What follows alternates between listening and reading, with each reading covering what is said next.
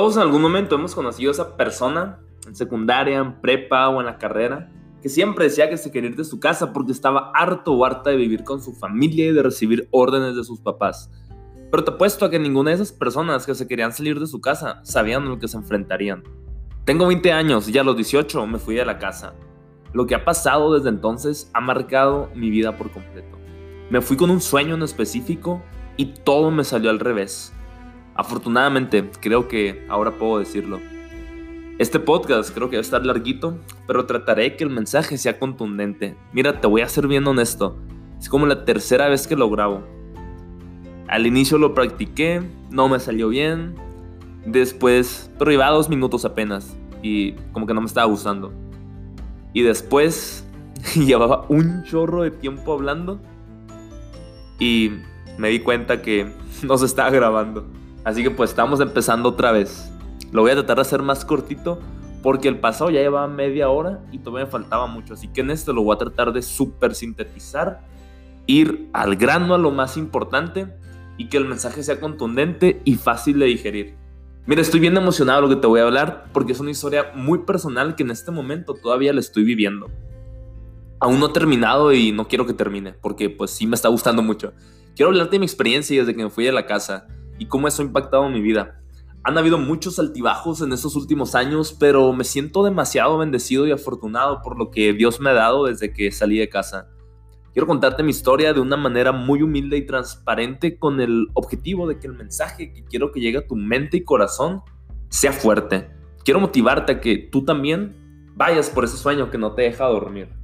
Mira, para darte un background, así como algo que algo que pasó antes de que decidiera irme de mi casa es que fueron a mi escuela, en la preparatoria, a unas universidades y colegios comunitarios de Estados Unidos, a hablar acerca de sus programas, de sus colegiaturas, de, pues básicamente qué en qué consistía irse a, irse a estudiar en, en esas escuelas.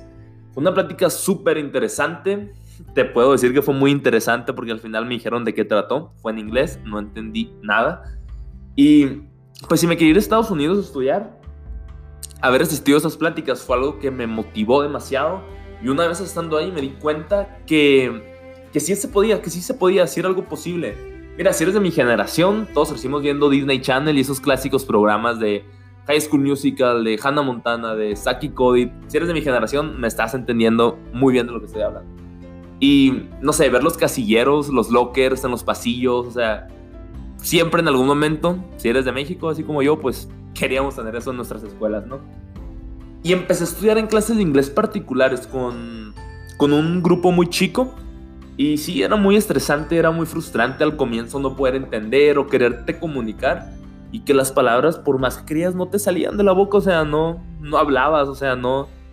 No sé, se batalló demasiado, pero después en la escuela mi maestra de inglés, la maestra Irene, si está escuchando esto, le mando un abrazo y muchas gracias por toda esa ayuda que me dio cuando se quedaba tiempo extra para ayudarme, toda esa paciencia, las llamadas que me ayudaba a hacer a universidades de Estados Unidos con tal de pues, recibir algo de información, todo eso se valora demasiado. Y en mi último año de prepa empecé a mejorar un poco en el inglés porque pues le empecé a echar más ganas, las clases personalizadas que iba, me la iba viendo videos en inglés, escuchando audios nada más para como para acostumbrarme a las palabras de pues de inglés. Y no sé, ya estaba muy motivado en ese último año de prepa con que me quería ir, no sabía en qué consistía irse, no sabía nada de los diferentes tipos de colegiatura, que si eres internacional, que si eres residente, que si eres nada más ciudadano o extranjero, o sea, muchos tipos, ¿no? Después no sabía nada del seguro médico, que como internacional pues eso tenía un costo, no sabía de los tipos de exámenes, todo era súper raro, o sea, bueno, no raro, o sea, simplemente eso, perdón, es otra cultura, es otro país, Nada más que pues si no estás acostumbrado a eso, pues puede sonar muy raro, como para mí. Y era diciembre de 2016 cuando yo estaba platicando con mi abuelo. Bueno, primero hablé con mi abuela. Hicimos una barbacoa, si ya has escuchado la historia, pues ya no te la voy a volver a contar mejor, porque la he contado muchas veces. Mi abuela me ayudó vendiendo barbacoa de casa en casa y pues juntamos un poquito de dinero para poder pagar una parte de lo que, pues del costo total de estudiar en Estados Unidos. Y ya platicando con mi abuelo, como te estaba diciendo, le dije, oye, necesitamos hacer una actividad que nos deje pues bastante dinero para poder pagar mi colegiatura, o sea, porque la Arbacoa no nos dejó casi nada, nos había dejado como 1500 pesos y decidimos hacer una rifa. Vendimos 250 boletos. De hecho, cuando recién surgió la idea, mi mamá y mi abuela me dijeron que no me querían ayudar porque les daba mucha vergüenza andar vendiendo y que no se iba a hacer.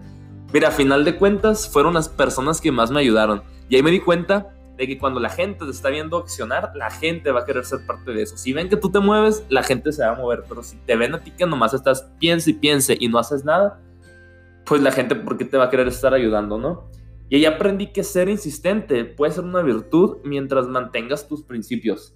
Y ser perseverante también. Pero lo, lo más importante es accionar. Y algo que me dijo mi papá que se me quedó muy grabado es haz que las cosas sucedan. Si escuchas a la gente equivocada, está mal, pero si les haces caso, está peor. Y acostúmbrate al rechazo, pero no te acostumbres a quedarte quieto. Si tú tienes una visión y si sabes hacia dónde te diriges, no permitas que nadie te desvíe de esa visión, porque si tú te estás visualizando en un lugar, ve con todo por eso, acciona y haz que las cosas sucedan. Ya en mayo de 2017 ya pues me, había graduado de prepa, estaba a punto de graduarme de prepa, no me acuerdo el día en el que me gradué, pero recuerdo que tuve que ir a hacer un examen a la Universidad del Estado en México para aplicar para esa universidad y a ver si me seleccionaban para quedar ahí.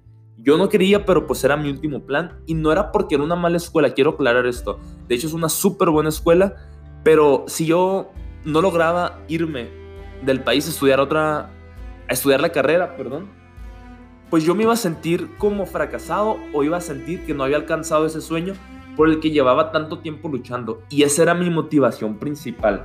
Era por eso tanta mi insistencia en la barbacoa, en los boletos, en conseguir dinero trabajando o haciendo actividades. Porque al final de cuentas era así como un reto también. Y pues sí se sentía padre, pero pues no siempre se sentía tan padre porque esos niveles de incertidumbre tan altos pues sí pegaban cañón, la verdad. Y pues ya después eh, me di cuenta de muchas cosas que me estaban hartando durante el proceso. Era así, por ejemplo, no tener dinero era la principal cosa de la que estaba harto. Y sobre todo porque te dabas cuenta de cómo otras personas de tu generación, tus compañeros, amigos, tenían todo demasiado fácil porque venían de familias bien acomodadas. O sea, gente de mi escuela que decía de que, ah, me voy a ir a Canadá, me voy a ir a Francia, me voy a ir a no sé, países europeos. Y es como que a las torres ahí, ¿qué estás haciendo para hacer eso? Nomás le dijiste a tu papá y ya. Y pues sí, muchas veces sí fue así.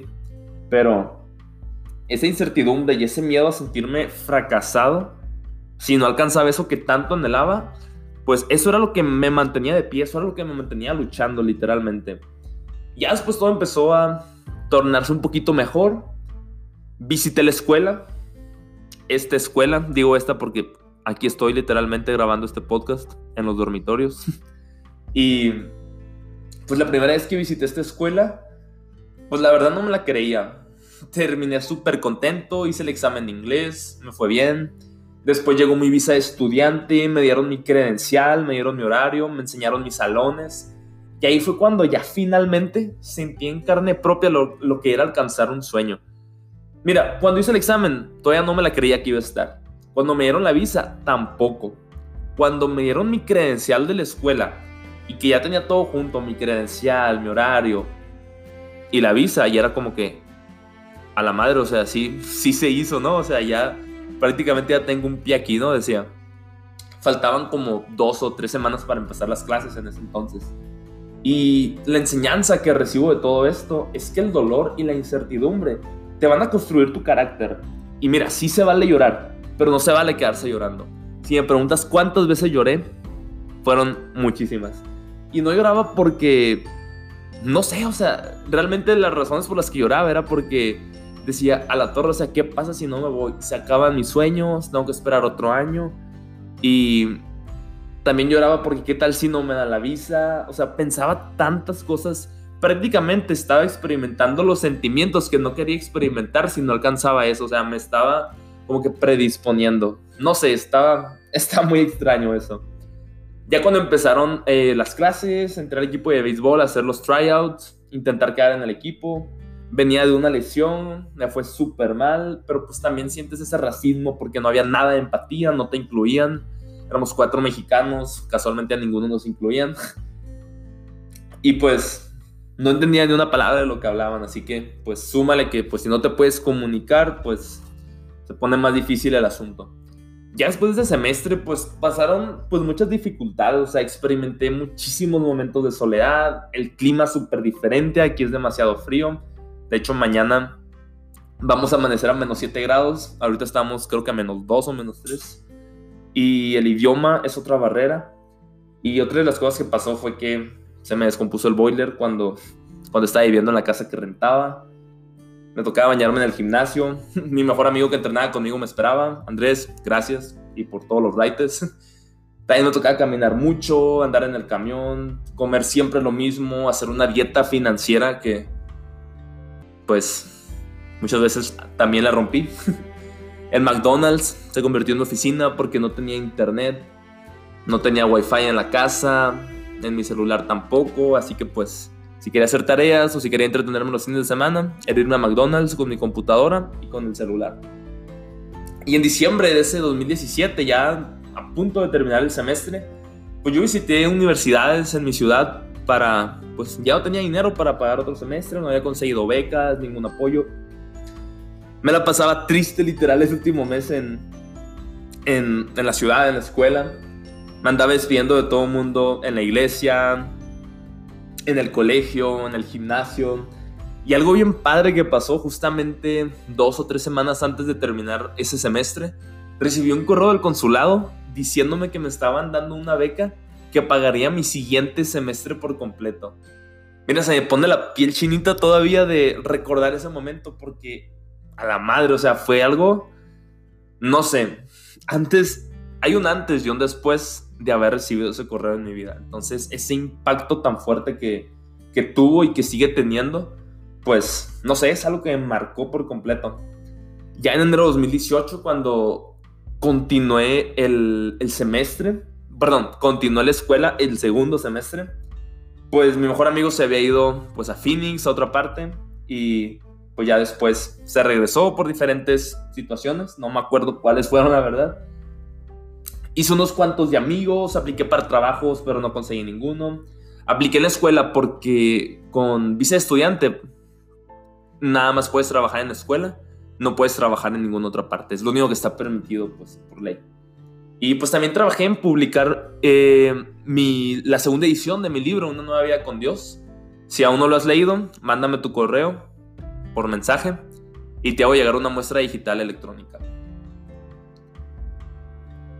una situación bien, no sé, muy controversial. Yo había juntado algo de dinero ahorrando, con el dinero que te daban en Navidad, en el cumpleaños, lo que sea.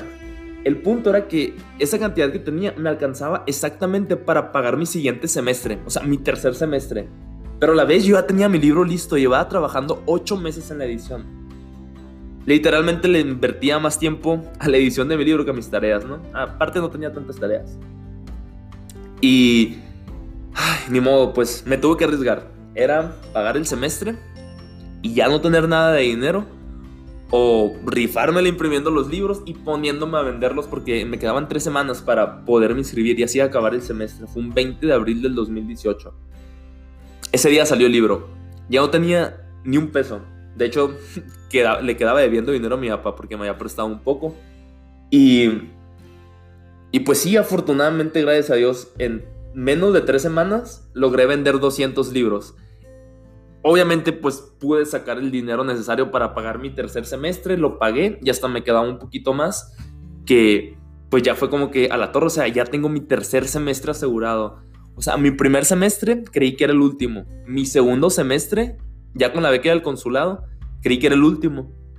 Y pues imprimir los libros y pues ahora tengo mi tercer semestre asegurado y era como que a la torre, o sea, ya todo está empezando a tener sentido. Y eso fue lo que se me hizo bien padre, o sea, el panorama se empezó a ver más claro. Y ahí mi enseñanza fue así como que sea valiente al tomar las decisiones y pues asume las consecuencias, arriesgate un poco más. Eso puede significar ganar mucho. Y algo que se me hace muy no sé, una frase que yo me repetía mucho internamente era que vivir un sueño no significa vivir en el paraíso. Y yo creía que así iba a ser. Ya después fui entendiendo que cuando estás viviendo un sueño, de igual manera siempre van a haber dificultades, pero siempre estaba agradeciéndole a Dios por estar literalmente viviendo mi sueño. Cada día, cada vez que me despertaba temprano, que caminaba a la parada del camión, cuando iba en el camión a la escuela, cuando estaba en el salón de clases, cuando estaba en las salas de descanso, cuando estaba en los pasillos, era así como que a la torre, o sea, este literalmente es el sueño por el que había estado trabajando tanto. O sea, aquí está el resultado de la barbacoa, aquí está el resultado de la rifa, aquí está el resultado de haber entrenado niños en béisbol y acondicionamiento físico por 14 semanas de lunes a sábado. O sea, todo ese esfuerzo estaba dando fruto. Y eso fue algo bien especial que se me hizo. Pude pagar ese tercer semestre y en verano, antes de comenzar ese semestre, me fui a vivir con, un, con mi mejor amigo, con Andrés, a, a Phoenix. Estuvimos jugando una temporada de béisbol completa de dos meses. Vivíamos con una familia de árabes. Ahí pues afortunadamente pude mejorar el inglés con los del equipo, con esa familia. O sea, fue una experiencia súper padre. O sea, tantas culturas en tan poquito tiempo. No sé, es mucho el aprendizaje que te queda. Y esa es una de las partes más padres que se me ha hecho desde que salí de mi casa, conocer gente de otros países.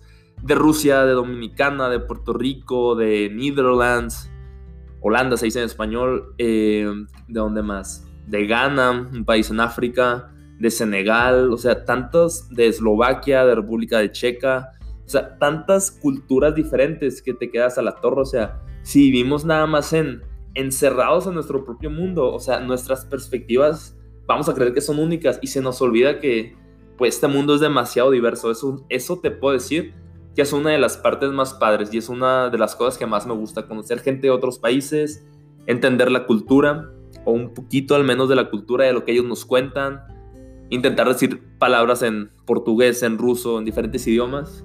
Las malas palabras son las que se te pegan más fácil muchas veces. y hay otra enseñanza que tuve fue de que pues no te avergüences de dónde vienes. O sea, si se ríen de ti como hablas, al menos en mi caso cuando estaba pues practicando inglés, que pues nomás me soltaba hablando a ver cómo salía. O sea, si se están riendo, pues piensa que se están riendo contigo, que no se están riendo de ti. Mira, nadie, nadie, te quiere estar lastimando. Bueno, hay gente que sí, pero piensa como que se están riendo de ti. Digo, se están riendo contigo, perdón, y no de ti. Y pues ya, o sea, todo va a estar pues más relajado. O sea, sé muy, no sé, sé muy consciente que pues ellos están hablando tu idioma, que pues no es su primer idioma, pues tú también te puedes reír y, no sé, la convivencia está padre.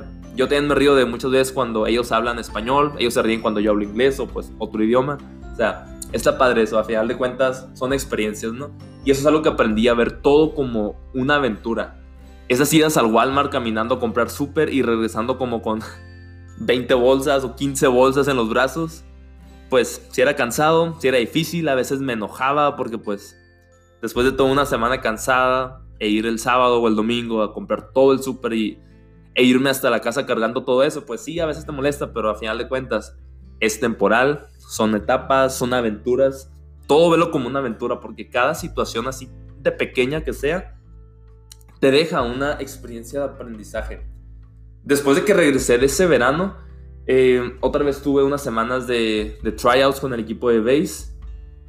Tuve muy buenos días. Tuve un día malo. Con eso me sacaron del equipo. Y obviamente que sí te pega duro, o sea, porque pues ya llevaba dos meses practicando en una liga pues bastante fuerte en Phoenix. Y había estado haciéndolo bien. Después de un día malo, pues ya todo terminó. El coach me despidió y ahí experimenté otra vez el racismo porque qué casualidad que otro jugador, ni me acuerdo cómo se llamaba, le había ido súper mal un día, jugaba en mi misma posición. Y, pero pues él era americano y pues ahí te das cuenta de, pues de cómo se maneja todo en muchas ocasiones. El racismo sí existe. Y pues ahí me sentí decepcionado, sentí lo que era el racismo literalmente pues había que empezar de cero. Pero esta vez lo tomé completamente diferente porque no podía quedarme otra vez de brazos cruzados, agüitarme, venirme para abajo emocionalmente. Y lo tomé diferente, empecé a aplicar para trabajos en escuela, nunca había tenido un trabajo formal. Apliqué como para cinco o seis y conseguí solamente una entrevista. Y a los otros, pues, mi entrevista conseguí, no me dijeron que no. Ay, nunca se me va a olvidar esa entrevista me fui con un pantalón de mezclilla viejito, me fui con unos tenis de correr llenos de tierra, con una licra de entrenar y me puse un suéter para no verme tan mal, que pues también se veía bien mal. Más si estás escuchando esto, lo siento si nunca te dije. ya sé que si hubiera estado viviendo pues en la casa, sí me hubieras regresado de seguro. Y era un trabajo muy sencillo, la verdad. Sí me lo dieron. No sé cómo me lo dieron después ya que le agarré confianza a mi jefa y pues a los colegas les dije, no sé cómo me dieron este trabajo. sí, pues me presenté hacia la entrevista, ¿no? Pues, pero a final de cuentas ellos me dijeron de que, no, pues sabíamos que estabas empezando apenas y yo, no, pues muchas gracias, ¿no? y estuvo muy padre todo eso. Era un trabajo muy sencillo, pero tuve la oportunidad de hacer muchas conexiones, de practicar el inglés y también entendí el ritmo de trabajo, o sea, jamás había tenido un trabajo formal y pues era algo bien padre, o sea, cuando recibí mi primer cheque dije, ah, me lo voy a gastar todo, no, hombre, ni me lo quería gastar, ahí lo tenía bien ahorrado, me acuerdo. Y pues ahí ya fueron completamente los sentimientos que estaba experimentando. Ahí me sentí bendecido, con esperanza, eran nuevos comienzos. Ya todo empezaba a tornarse de color, ya sabido lo blanco y negro, todo estaba súper bien. Y ahora era pagar mi cuarto semestre, todavía me faltaba. Y mi papá ya me estaba diciendo, hey, estoy batallando, o sea, es mucho lo que te estoy ayudando con la renta, con las comidas, con la colegiatura, o sea, eran muchas cosas y aunque yo también ponía de mi parte, pues no siempre, pues era fácil conseguir dinero para mí sin un trabajo. Ya tenía ese trabajo, aunque era muy poquito lo que, lo que era, pues de algo me iba a ayudar. Y una persona me dijo que aplicara para ser parte de Student Government, que es como una sociedad de alumnos.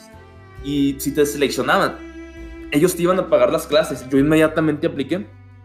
Y ya cuando estaba en Hermosillo en vacaciones, eh, las de diciembre ya, faltaban cinco días para Navidad, me llegó un correo diciéndome que se había seleccionado, gracias a Dios, y pues desde entonces, pues ya no pago por las clases. Ya este es mi tercer semestre sin pagar por clases gracias a, gracias a ese trabajo, a ese, pues a formar parte de esa sociedad de alumnos, ¿no? Y ahí es como, como dice la Biblia, sé fiel en lo poco y pues Dios te confiará más. O sea, con ese poquito, aunque fue un comienzo muy sencillo, después se abrió otra oportunidad. Y da lo mejor de ti cuando tú también tengas esos comienzos pequeños y que a veces parecen insignificantes. Nunca vas a saber quién te está observando. Y como te dije antes, si te ponen sobre la mesa una oportunidad y no sabes de qué es, tú di que sí. Y en el camino vas a ir comprendiendo. Ya después, durante ese semestre, de enero a mayo de 2019, asistí a muchos eventos, me involucré en varios clubs de ayuda comunitaria. Se me dio la oportunidad de ir allá a varios viajes de la escuela. Fuimos al Gran Cañón, fuimos a San Diego como parte de ayuda comunitaria, que pues también estuvo súper divertido. Y ese trabajo era temporal. El, el, no el que te daba la, beca de no pagar por clases, sino el anterior. Todavía seguía, tenía los dos ese semestre. Y ese trabajo terminaba el 14 de mayo y yo apliqué para otro trabajo que significaba quedarme todo el verano, tres meses y medio, trabajando en la escuela. Y el 14 de mayo fue mi último día de trabajo y fue el día que tuve la entrevista para el otro. Y el 15 de mayo me hablan para decirme que sí había seleccionado para el... que sí había sido seleccionado para el otro trabajo. O sea, ahí me sentí súper bendecido. Dije, a la torre, o sea, no duré ni siquiera un día sin trabajo, o sea, fueron literalmente cuestión de horas. Y ahí pues sí se sentía mucha incertidumbre, eran cambios, me daba miedo fallar porque era muy difícil. Aún sigo en ese trabajo, gracias a Dios, sigo batallando de vez en cuando porque pues el sistema no está tan fácil, pero pues la gente que me toca atender es muy linda, así que está muy padre eso. Aparte pues la gente que te ayuda es muy muy servicial. No tuve vacaciones este verano pasado, y ahí me di cuenta que entre más ayudas, más ayuda recibes. Sentí padre poder ayudar a las personas, porque en las cosas las, en las que les ayudaba y les, les sigo ayudando, son cosas en las que a mí me ayudaban al inicio. Y ahora estar en la posición de poder ayudar, o sea, se siente, me siento muy bendecido por eso. Cuando estés en una posición en la que puedas ayudar, ayuda lo más que puedas. Qué padre es estar en una posición en donde ayudes porque muchas veces y la mayoría del tiempo a nosotros nos toca estar en posiciones en donde necesitamos ser ayudados. Ese semestre estuvo increíble. Ese acaba de pasar de agosto a diciembre. Me tocó ir a un evento que se llama Hispanic Association of Colleges and Universities. Fue en Chicago, fue una conferencia nacional y ya, ya con eso ya fue como que a la torre, o sea, ya todo está tornándose mejor con la información que recibí ahí, con todo ese conocimiento que adquirí, tuve la oportunidad de dar mi primera conferencia en inglés en el teatro de la escuela, fue algo súper padre. Lo más padre fue que las personas que estaban ahí pues eran mis amigos. Ayudé mucho en las ventas para un club de servicio comunitario. Vendimos muchas donas, vendimos palomitas, vendimos menudo. Y recolecté nada más vendiendo yo más de 550 dólares. Más todo lo que recolectaron mis amigos, imagínense, ¿no? Y todo para ayudar a la comunidad. si me pongo a seguir contando de todo esto, nunca voy a terminar. Pero esas son las partes más padres.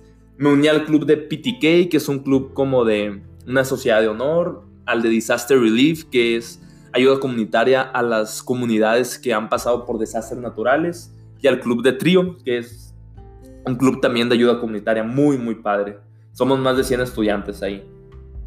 Recibí una cantidad de ayuda exagerada durante ese semestre, o sea, ayudándome muchas personas para aplicar para becas, gente que me ayudó a desarrollar mi, mi primer conferencia en inglés, recolectando juguetes al final del año 2019 para una actividad en Hermosillo. Supongo que muchos vieron fotos donde andábamos de superhéroes, mis amigas, mis amigos, bueno, mi primo en este caso y yo.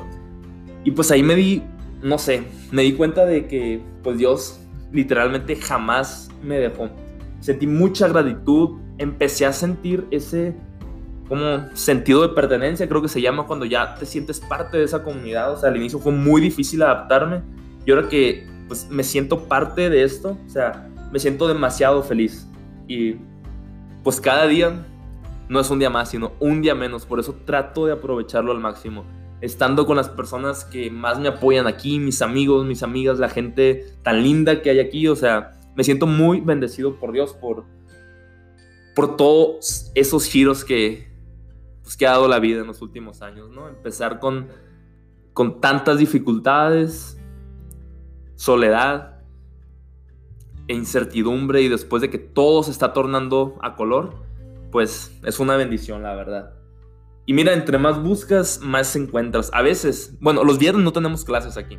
Y a veces yo los viernes me venía pues de la ciudad, antes de que viviera en los dormitorios de la escuela. Nada más a ver qué había. Me iba a los edificios, a ver a quién conocía. Y siempre salía una oportunidad o me enteraba de cosas de las que no tenía ni idea, de oportunidades que habían en el campus, y era así como que, bueno, voy el viernes a la escuela. Aquí si no hay clase, ¿no? Pues a ver qué hay literalmente, ¿no? Y pues ahí poco a poco, pues me fui involucrando. Y pues si tú te involucras, ellos te involucran. O sea, si ven que tú pones de tu parte, la gente te va a querer ayudar. Entre más te quieras ayudar tú mismo y entre más quieras ayudar a los demás, créeme, más personas van a querer ayudarte. Tú trata bien a todos y todos te van a tratar bien, o casi todos. Mira, lo más difícil de todo esto es la incertidumbre, tener que resolver todo tú solo. Me refiero a que pues no está papá o mamá al alcance o algún tío a quien le pueda llamar rápido si te metes en problemas. No entender la cultura, el idioma, andar caminando y corriendo en todas partes en dos años, cocinar y comer lo mismo, enfermarte y que no esté papá o mamá para ayudarte, cuidar las finanzas. Y lo más padre de todo es recibir ayuda genuina e incondicional. Esa gente que te hace sentir en familia, esa gente que te hace sentir que tu opinión cuenta, porque todos tenemos una voz y qué padre cuando todos te respetan de esa forma.